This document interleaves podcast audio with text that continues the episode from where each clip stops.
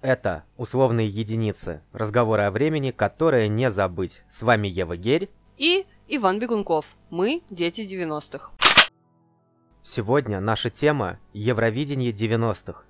И несмотря на то, что сама по себе тема позитивная, наш выпуск будет носить немного печальный характер – да, это из-за того, что у нашего любимого и многоуважаемого продюсера Андрея Александровича случился тромбоз глаза. Но, несмотря на этот недуг, он все-таки смотрел конкурс в этом году, а также поделился своими воспоминаниями с нами о Евровидении 90-х годов. Для начала хочется отметить тот факт, что Евровидение давно превратилось из конкурса песен в конкурс номеров.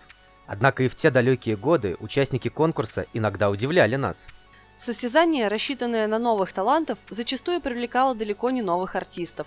Достаточно вспомнить Аллу Борисовну Пугачеву на Евровидении в 1997 году. Тогда она уже была Примадонной и выступила с одноименной песней. Однако публике не пришлось по нраву, и песня заняла лишь 15 место из 25. На самом деле не такой уж и плохой результат.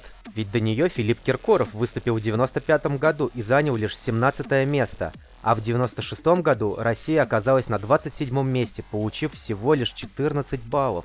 Самый худший результат был в 1998 году, когда мы оказались в списке стран, которых просто не допустили к конкурсу из-за очень низкого среднего балла. Однако, в отличие от Италии, мы оказались более упертыми, в то время как итальянцы бойкотировали Евровидение вплоть до 2011 года. Несмотря на наш дебют всего лишь в середине 90-х годов, все участники, которые успели выступить в те годы, заслуживают особого внимания. Впервые Россию на конкурсе представила Мария Кац с песней «Вечный странник» в 1994 году. Стоит отметить, что певица выступала под псевдонимом Юдифь. За ней следовали Филипп Киркоров и Алла Пугачева с их 17 и 15 местом соответственно, а потом был двухгодичный перерыв. И на этом выступления России в 90-х годах закончились. Переломный момент наступил только в 2000 году, когда на конкурсе выступила Алсу. Но это уже совсем другая история. Это были условные единицы, передача, которую невозможно забыть.